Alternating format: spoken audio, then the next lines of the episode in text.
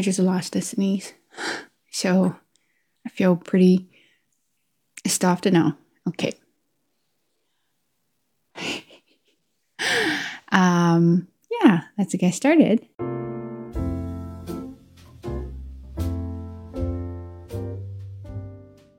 So we don't really have a topic today, uh, and I want to be a little bit more just authentic, unplanned, uh, a little bit raw on the content. Uh, my friend came to me, came to visit me yesterday. Uh, it's been a while. I think we haven't seen each other for two years.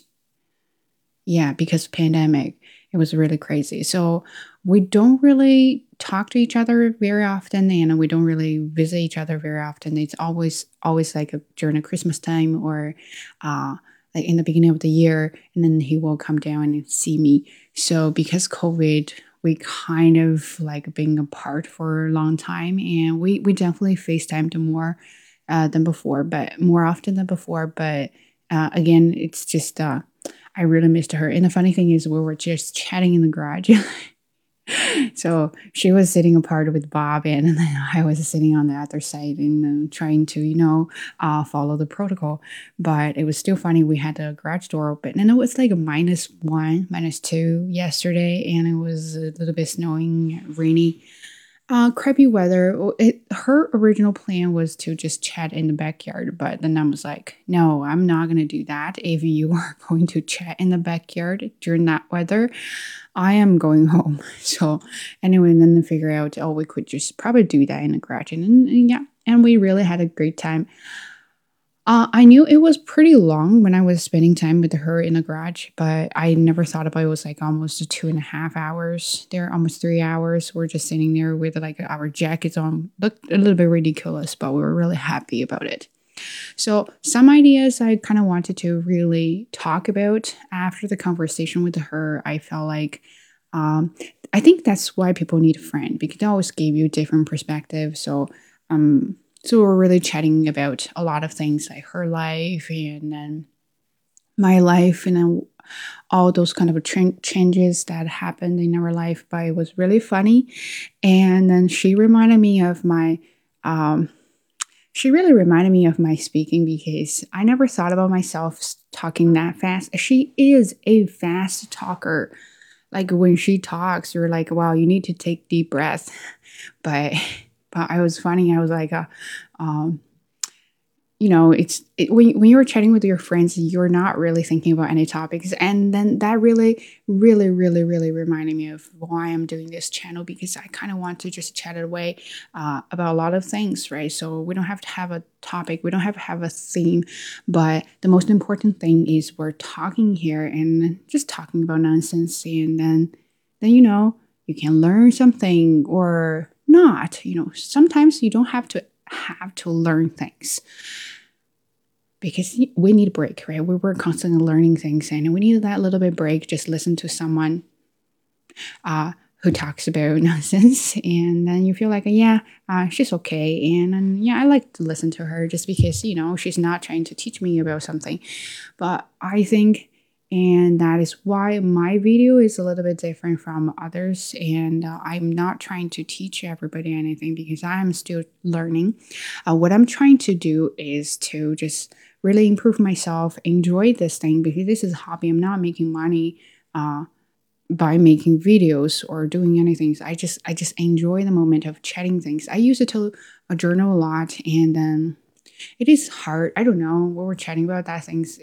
Uh, also we're saying that it's hard to just sit down and, and be quiet and write down your feelings or something like that because once you get everything set up and you feel like it's too fake you're you're trying to perform something there. You're not really trying to vent out your feelings or your thoughts.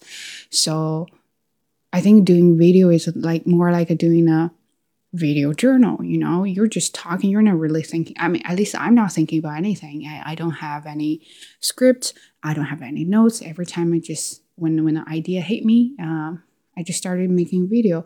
So and that's why all almost all of my videos i don't really edit that much. When people ask me how how how you edit your video i also feel like a little bit ashamed about uh, ashamed about talking about editing videos because i don't do much about the footage. So I may add a little bit elements there, but definitely not uh, on footage. So that's why I'm saying that uh, I barely uh, edit out clips. So whatever I have here, I just put it there. Uh, so like for the intro, I will say hello and then welcome to uh, coffee corner or something like that. And we'll cut that part, and then I will add a little bit of my intro uh, music there, and then then I'll move on. So basically, there's really no such editing skills. Anyway, so that's not what we're talking about. So my friend and I we were talking about. Um, she was she was working for a very big company. She worked from like she started with the just an assistant and then she had a lot of jobs after she graduated from college we were we were college friends so we are both doing hr management and i was so happy that uh, my master program said no back then because if if they didn't say no to me, then I wouldn't have met my friend there.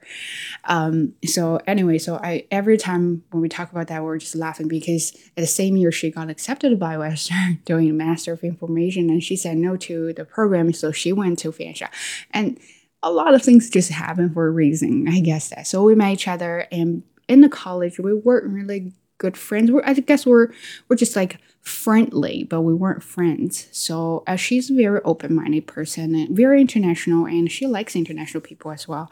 So, uh, and I, to be honest, there are not many international people in that program back then. So, uh, and she's she's super white, so I was always intimidated talking to her until like almost when I finished my part of the program because I I got accepted by the master program, I kind of quit the program. I quit the yeah program. I didn't really like. I, I'm not that kind of person who would do HR in the future. So I feel like I'm enough. Mm, might as well just not waste my money on that uh, program and then headed to my master.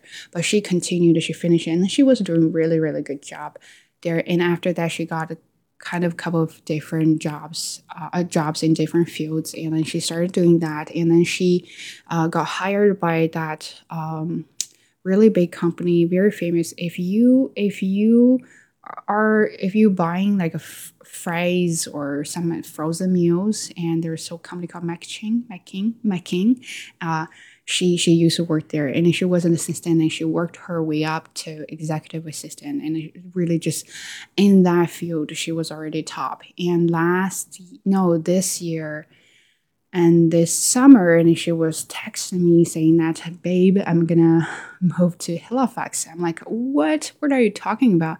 You never mentioned about that? Like it's like all of a sudden she decided to go to another province and which is really far. So i was really surprised about her decision but also not very surprised at the same time because i know what she always wanted to do she's she's a very very very uh, artistic person she likes music and she's she's uh, i think she's a, a vocal in a church uh, or some other like volunteering groups. So and she sometimes travels to do their uh, tour, things like that. Uh, her voice is beautiful.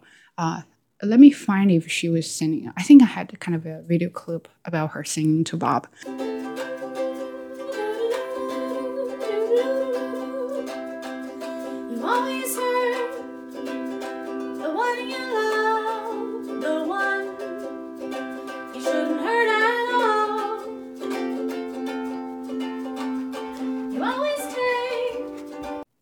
Anyway, so she said she's been always wanting to do that, and then finally, and then she got into this master program uh, in Halifax.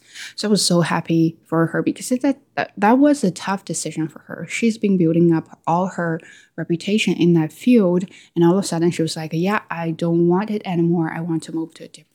Direction. And she went to a totally different direction, nothing about HR at all. So she started doing Master of Information. And we were all laughing at her, saying that, well, you know what? If we need information, we definitely know where to go, right? Because, you know, we got a friend who's doing Master of Information. So that was quite fun talking about that. But I also feel like very, very happy for her because that takes a lot of gut to to make such a decision, right? You gotta have to move to another province you've never been, and then you're gonna start a new life, and then she she had never been anywhere anywhere far from Ontario.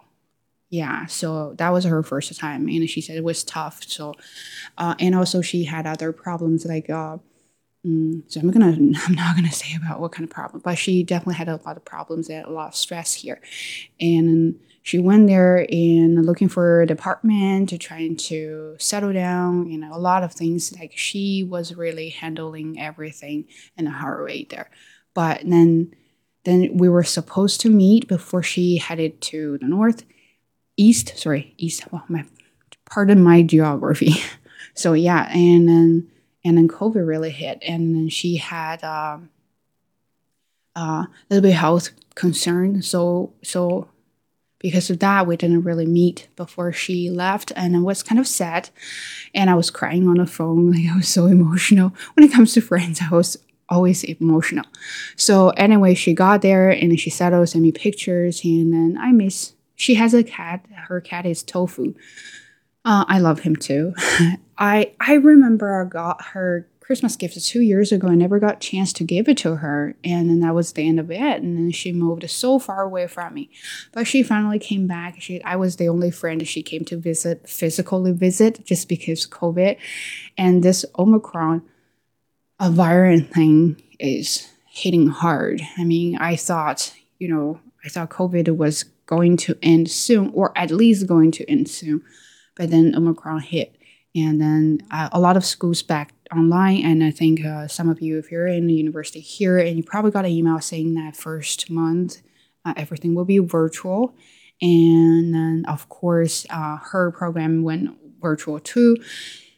So yeah, that was tough, but uh, we're talking about, and then she was talking about her experience at school because we, you know, we both went to college where we know what it looked like. I really enjoyed my life in that college. I think it is it is really friendly. I mean, after that, I went to uh, university. I love my university. I just it's, it's just different vibe. I think because college is a very small place, everything is just kind of condensed in that one area. You have all your friends together doing tests in the library, and then you have friends uh, you know, eating lunch with you in a cafeteria. And they have a cafeteria. I love that too. So everything is just, it's just like, you know, small community. But at Western, it's it's too big. You know, everybody got their own shit going on. So nobody really cares about making friends. But Yeah, it's not like that. It's just hard. So anyway, so so she said the same thing that she loved her program and she loved her classmates and the class all the professors are really cute but she just kind of like she didn't have that kind of uh, motivation that she had when we were doing our college. And, then she explained she said um, well we're getting older and i think we just don't have the patience to to to to experience to really enjoy the process. It's everything is it ha- everything has to be like a bam bam bam you gotta go and get things done and then you move on to next one. You just you just have to get going. But i think when we were in college we were more like enjoying the learning process enjoy the journey We're more like a experience everything kind of people but now you just you feel like a two-year program is really long and you feel like you know getting results takes forever so things like that, we just we just really lost that kind of patience. We lost that kind of mood to enjoy things we are we're doing now. And then it really hit me because I definitely have similar feeling, but I never thought about that because of patience or something like that. I just thought I have this checklist, a super long checklist. I have so many things uh, to do. Like I, I need to get everything done efficiently, effectively, so I can move on to my next item. But the thing is, have you ever thought about why we're doing things like that, or why we are doing things like why we're doing things that we're doing right now? So, and I was really thinking about that. So, for example, take this um, my my channel as an example.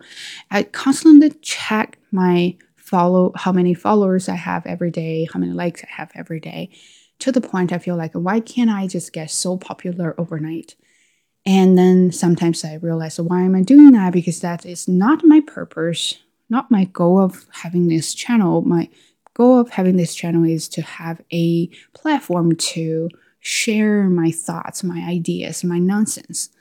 Then until she until we had this talk and then she was like, Yeah, you know, it's just we, we just want to see the results. We don't care about doing things. We want to see the final result. I say, yeah, that's really true. And you may just start doing something and right away you feel like I need to see the immediate right result. But it's hard. You know, everything takes time. Learning language takes time. Being able to communicate with other people takes time. Being professional takes time. It's all about years of effort and uh, uh, time you you have put there, right? So, and then that's how it really. So that conversation really changed my my mind about doing this channel. I'm gonna just do it without planning. Uh, well, it sounds very responsible, but I just feel like I want to do it because I like it. I don't want to make it feel like I'm doing this for likes or for other things.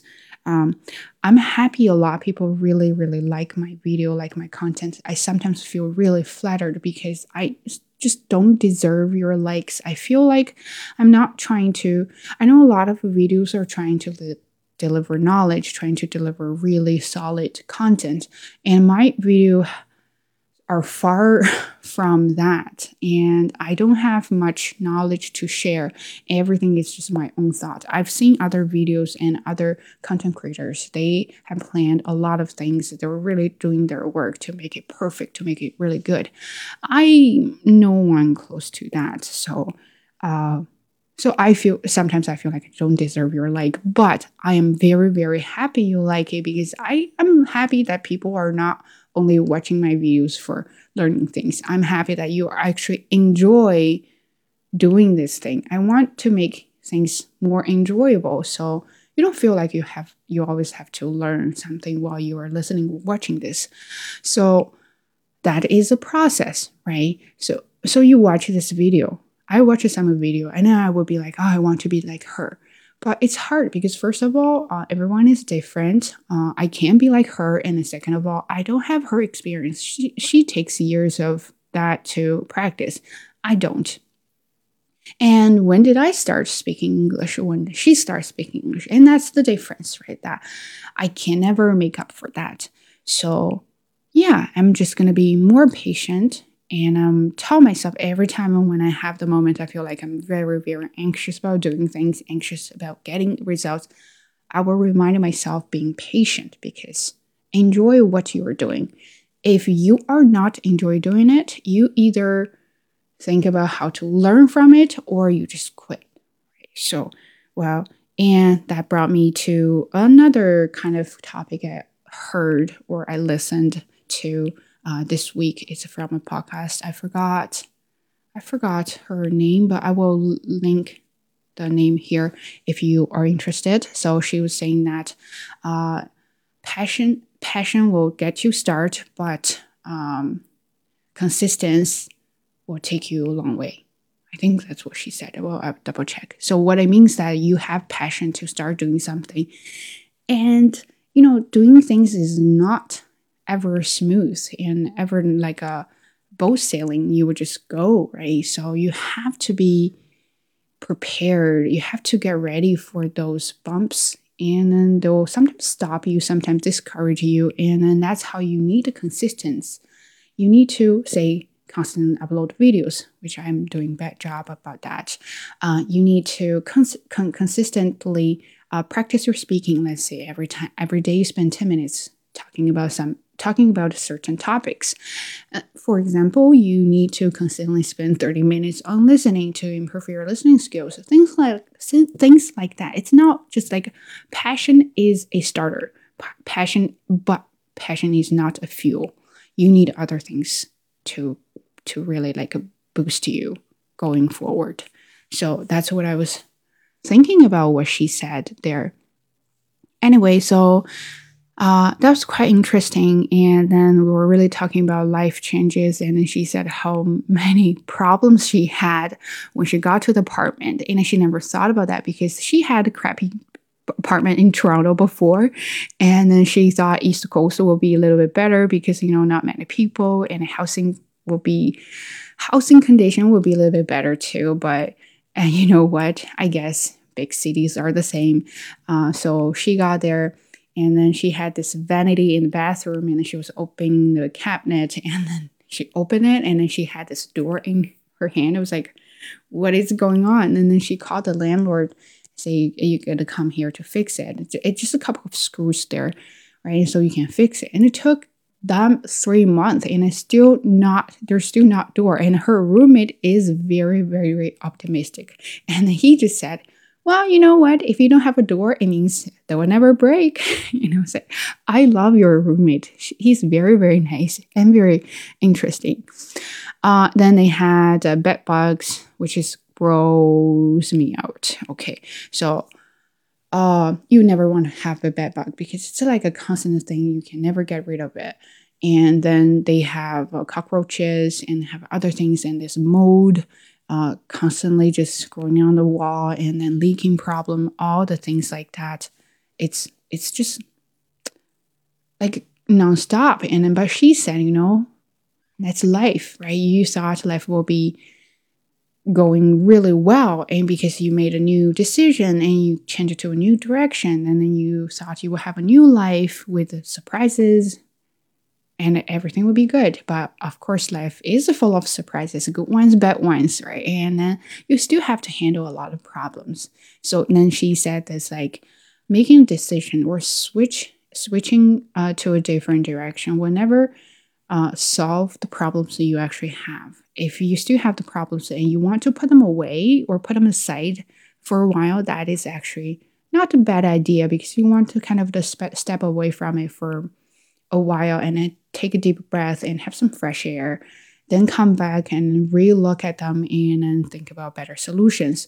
But you never want to just avoid them because you will never avoid them and you will encounter them anyway in the future, sooner or later. Right? So that's what she said. I was like, yeah, exactly. Because you don't solve them right now, you have to solve them eventually. So they're never going to be gone right until you solve them. So she started to learn how to cope with anxiety, stress, how to cope with the physical problems there.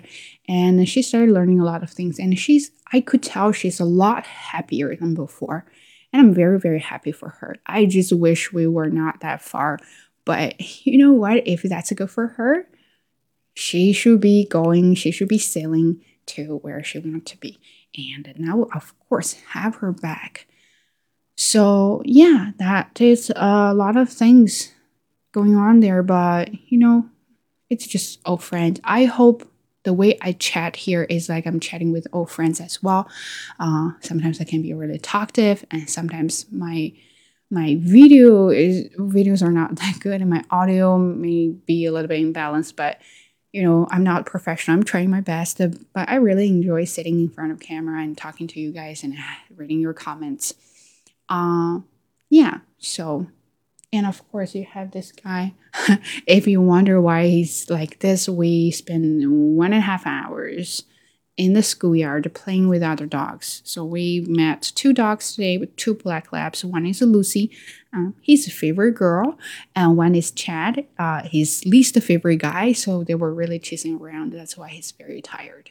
But anyway, uh, and I know I said in previous video that I was going to do a topic on uh, Schadenfreude, but you know, uh, life is full of a surprise. So uh, I guess you're not having that topic for this video, but I would definitely make one uh, on that topic because I really like it and I think that resonates a lot with my own experience and feelings. So yeah, stay tuned.